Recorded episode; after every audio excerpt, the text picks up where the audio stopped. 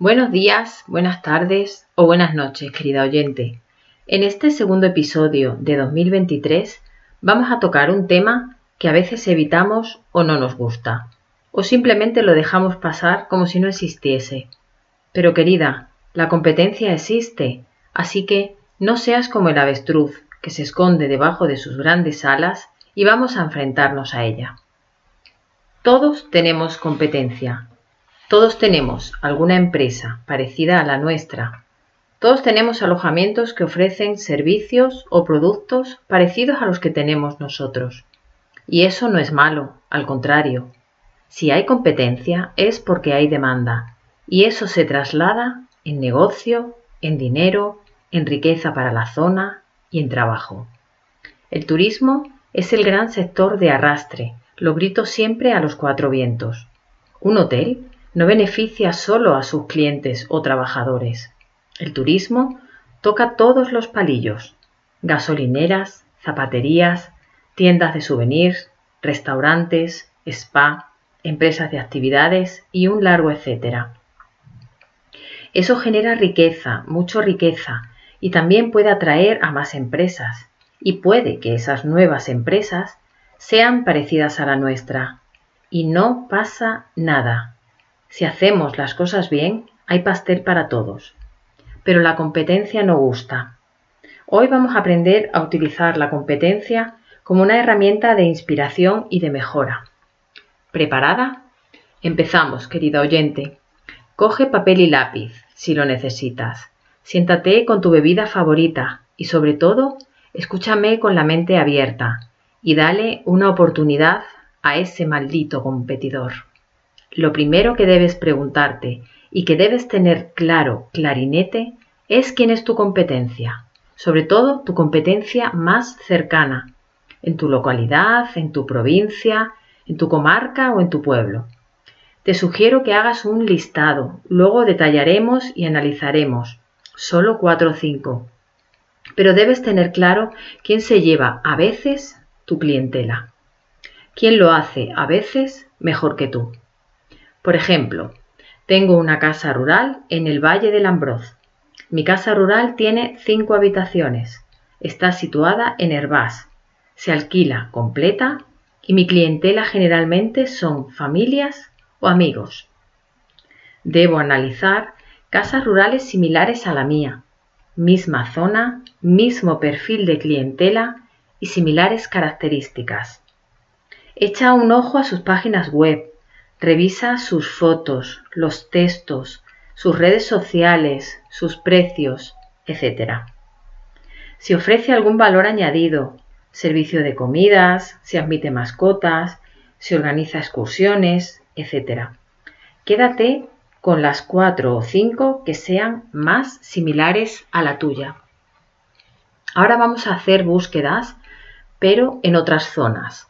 Te hablo de Extremadura porque es lo que más conozco, pero te recomiendo que hagas búsquedas en distintas zonas de España.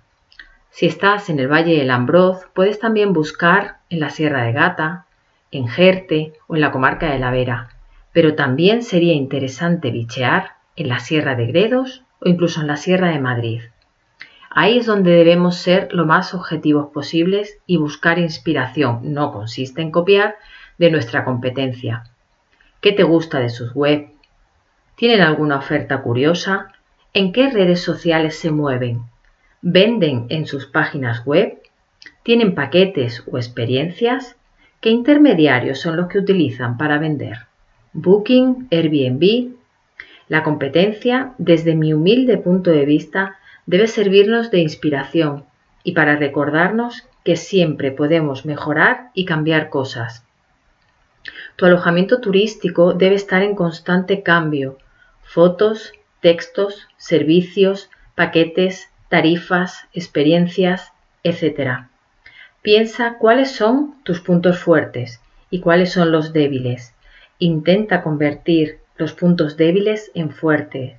Analiza, piensa y comienza a hacer cambios si lo ves oportuno. Puedes crearte una hoja de Excel o de Word sencilla o complicada si quieres con tu competencia más directa. Este documento te puede servir de guía y de ayuda para revisar las tarifas, actualizar tus ofertas, cambiar textos o fotos. Este documento, que debe estar en constante cambio, te será muy útil para ir haciendo tus anotaciones o cambios. Si necesitas ayuda o no lo tienes claro, dímelo y lo resolveremos juntas. Te sugiero que busques, pienses y analices dónde puedes destacar, qué hace a tu alojamiento único, en qué te distingues. Busca tu esencia y sácale el máximo partido. Prueba, sigue tu instinto, equivócate, haz cosas. Ya sabes si me sigues hace tiempo que yo practico mucho el ensayo-error. De hecho, este es mi tercer proyecto. Los otros dos me sirvieron para aprender mucho, ensayar mucho, hacer mucho y equivocarme, pero también me sirvió para conocer gente y proyectos maravillosos y para darme cuenta de que no eran mis proyectos. Si te resuena algo de lo que digo, me encantará leerte. Si te gustan mis episodios o si te parecen terribles, cuéntamelo. Me servirá para pivotar y cambiar. Ahora mis contenidos son muy genéricos y cortos. Estoy probando. Quiero crear una comunidad a la que pueda ayudar y para eso tengo que conocerte y conocer tu negocio, saber en qué fase estás, qué base de conocimientos del sector tienes, cuáles son tus dudas. Más adelante vendrán otro tipo de formatos, según vayamos evolucionando y creciendo juntas. El otro día me decía una gran amiga, parece que hablas siempre en femenino. Pues sí, porque creo que tú eres mujer, pero puede ser que con el tiempo me dé cuenta de que la mayoría de mis lectores son hombres y tenga que cambiar mi forma de dirigirme a ti. Ahora mismo voy probando. ¿Te animas a escribirme y contarme algo de ti y de tu maravilloso proyecto? Mi correo es elgagonzalezparra.gmail.com También puedes encontrarme en Instagram, aunque soy muy poco activa lo uso para inspirarme y para conocer proyectos. Mi Instagram es arroba soyelga con H. Te espero. Mientras tanto, sé feliz.